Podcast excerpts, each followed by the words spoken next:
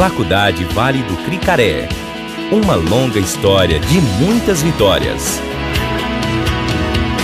Fala galera, estamos aqui em mais um episódio do podcast Conexão Saúde, falando mais uma vez do câncer de próstata. Dessa vez falaremos um pouco sobre os fatores de risco. Estou aqui com meu parceiro, meu convidado Daniel Marinho. Daniel, alguns fatores de risco que levam ao aparecimento do câncer de próstata são a idade. Dentre elas, o que você tem a dizer sobre isso? É, ela é uma doença extremamente rara, abaixo dos 40 anos. A incidência começa a aumentar a partir dos 50 anos. Dois em cada três pacientes com essa doença têm mais que 65 anos quando recebem o diagnóstico. O histórico familiar também é um, é um parecer importante que, que é um fator de risco. O que você tem a dizer sobre isso? Isso mesmo. Ter um parente de primeiro grau com diagnóstico de câncer de próstata aumenta duas vezes a probabilidade de desenvolver a doença. O risco é maior quando o parente afetado é um irmão ou quando há vários casos na família. Daniel, e sobre a etnia?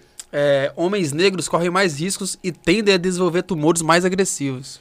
Sobre a dieta, eu ouvi dizer que também é um fator importante que, que gera esse fator de risco. Verdade. Alguns estudos sugerem que dietas hipercalóricas, ricas em gorduras e pobres em fibras, frutas e vegetais aumentam o risco, mas o tema é controverso. Graças aos exames preventivos e à maior consciência da população, boa parte dos diagnósticos é feito antes que o tumor provoque sintomas. No entanto, nos casos mais avançados, podem surgir sintomas urinários obstrutivos e irritativos. Embora possam estar presentes no câncer de próstata, são também muito, muito comuns no aumento benigno da próstata. Sintomas causados pela invasão de estruturas vizinhas. Dores pélvicas, dor ou sangramento retal e inchaço das pernas são consequências do comprometimento de linfonodos da região.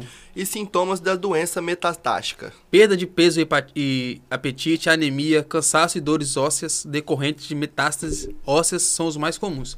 Também podem surgir apesar de incomumente pele amarelada, náuseas e vômitos, manifestações indicativas de metastases hepáticas, falta de ar e tosse, que é consequência de, da disseminação pulmonar pleural em casos mais raros. É isso, galera. Esse foi mais um podcast nosso, Conexão Saúde, e até a próxima.